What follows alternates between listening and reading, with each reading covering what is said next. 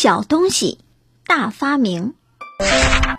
以前我们小的时候，在过年时最爱玩的一种游戏就是放爆竹和烟火了。烟火在夜空里能够绽放出各式亮丽的花朵彩图，而小小的爆竹呢，却能够发出震耳欲聋的声响。喜欢恶作剧的小男孩看见别人惊慌的表情，更是特别兴奋。有时候，大伙儿还会分成两边。用爆竹当成武器，互相开起战来。当然了，这种战争只是一种游戏罢了。不过，很早以前，在真正的战场上，人类也是曾经用过烟火爆竹里的火药作为打仗的武器哦。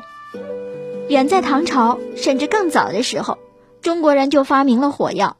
不过，它只是一种药，有人用它来配合炼制一种据说可以使人长生不老的丹药，或是。用来治病驱邪，后来就有人发现它会燃烧爆炸，才想到如果说用在战场上，一定能够把那些敌人给吓退。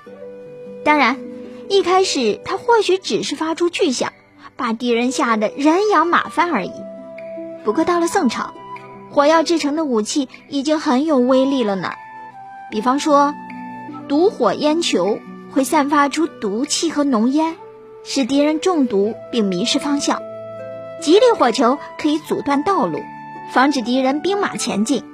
此外，还有霹雳火球、火箭、火炮等等，常用来焚烧敌人的仓库、粮草，或是用来攻城和守城。其实我们说的这些呀，在一些武侠小说或者古装电影、电视剧当中也会看得到。这些火药和火器后来竟由阿拉伯人的手中传到了欧洲。虽然欧洲人学会制造火药比中国人晚了五百年之久，可是却后来居上，在往后的岁月里彻底改变了人类的战争方式。中国人发明了火药是人类历史上的一件大事，从原始人的赤手空拳到石头棍棒，到弓箭刀枪弩炮，然后进步到火药武器。当我们说进步的时候，实在应该表示一点羞愧才对。因为，如果火药只是用来燃放爆竹烟火，那该是多么令人愉快的事情呢？可惜我们人类却拿来杀人。要是寻求长生不老的炼丹家们知道他们发明的东西竟成为了置无数人于死地的武器，真的不知道他们该有多么的错愕与哀伤呢？宋朝人除了火药武器以外，还有一样宝贝是世界上其他人没有的。虽然说那宝贝只不过是一根细小的针，针是我们家里面用的那种细小的针吗？糖糖先卖个关子吧。远古人类学会抱着一根浮木渡过河流的时候，一定会为自己的英勇壮举感到骄傲不已的。后来人们学会了划小舟，由小舟到大船，再由大船变成能够利用风速、气流行走的帆船。不过，面对波涛汹涌、一望无际的大海的时候，人们还是一筹莫展。历史的时刻表走进了十世纪的宋朝。宋朝的商业很发达，住在沿海一带的人经常乘着船，载上金银铜丝绸瓷器等货物，漂洋过海，航行到很远很远的国度，和外国人交换香料、药材、象牙、珊瑚、珠宝。他们的船舶。有些竟可以大到载上一千人之多呢。当时外国人对于光泽美丽的瓷器简直是爱不释手，羡慕极了。富有的人家都以获得中国的瓷器为荣，甚至到今天，西方人都还用瓷器 China 来称呼中国呢。为了买到丝绸和瓷器，克服再大的危机和困难，他们也心甘情愿。然而，最令外国商人百思不得其解的是，在茫茫大海中。为什么只有中国船可以航行的如此之远，而不至于迷失方向呢？他们自己的船则一点也不敢走得太远，只能沿着离陆地不远的海上航行。所以，当波斯人和善于航海的阿拉伯人向来中国贸易时，就必须先乘着自己的小船，抵达印度半岛之后，再换乘宋朝商船来到东方世界。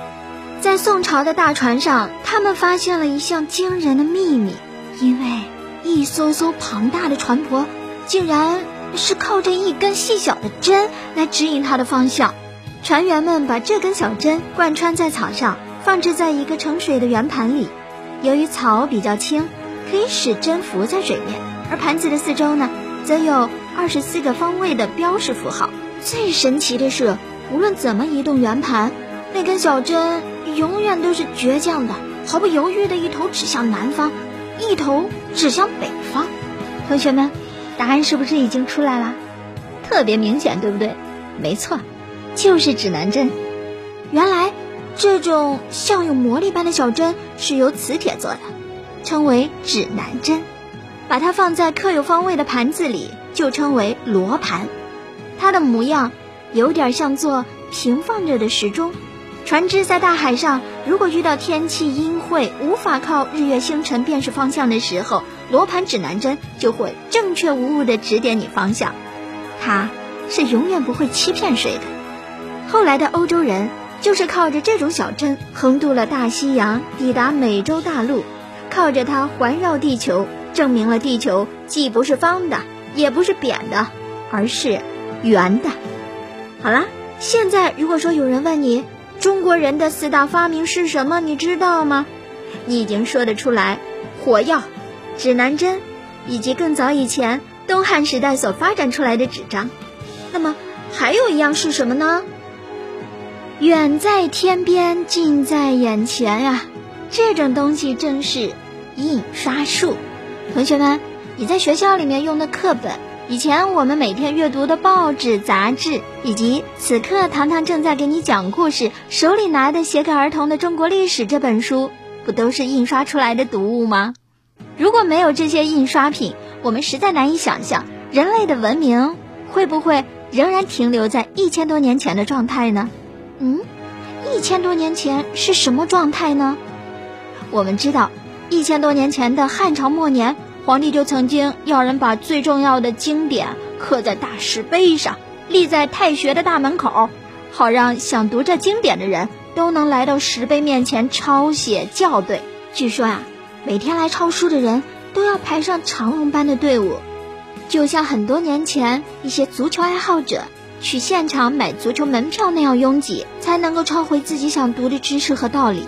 他们似乎认为这样做已经是天大的方便了。你一定知道印章是什么玩意儿吧？沾点红红的印泥，它就能够在纸上盖印出字来。你可别小看这东西，它正是印刷术的起源。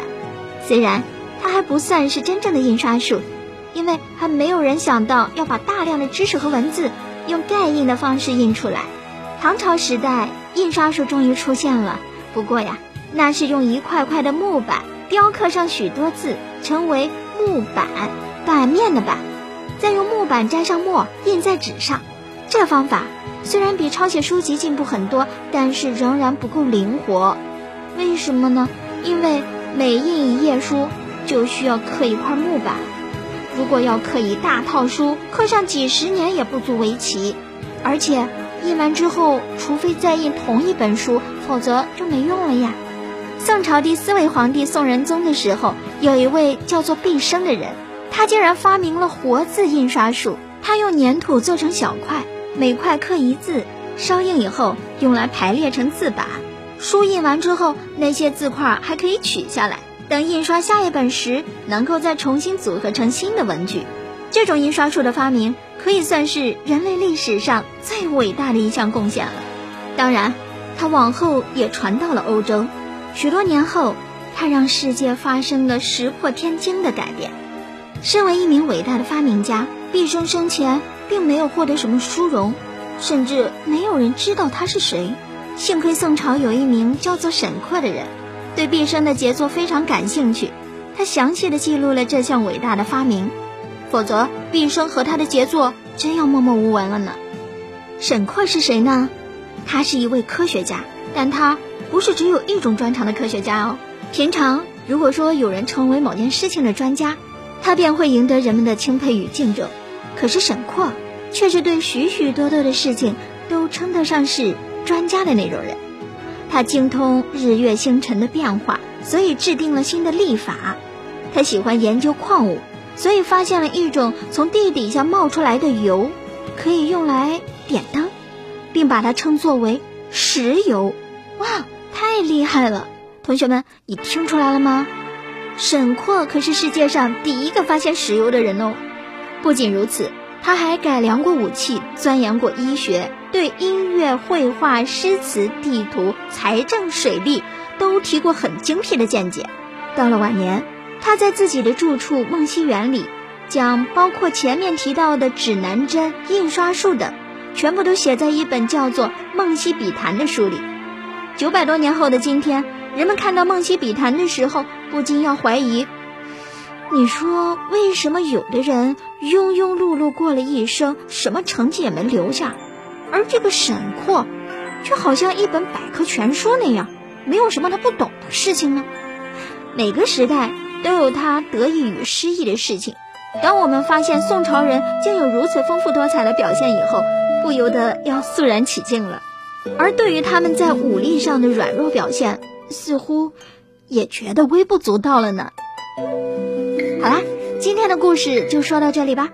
从前呢，人类用石头、木棍打仗，如今用飞弹、细菌打仗，你觉得这是进步吗？如果不是，那什么才是进步呢？明天将要为大家讲的是灭亡国家的借口。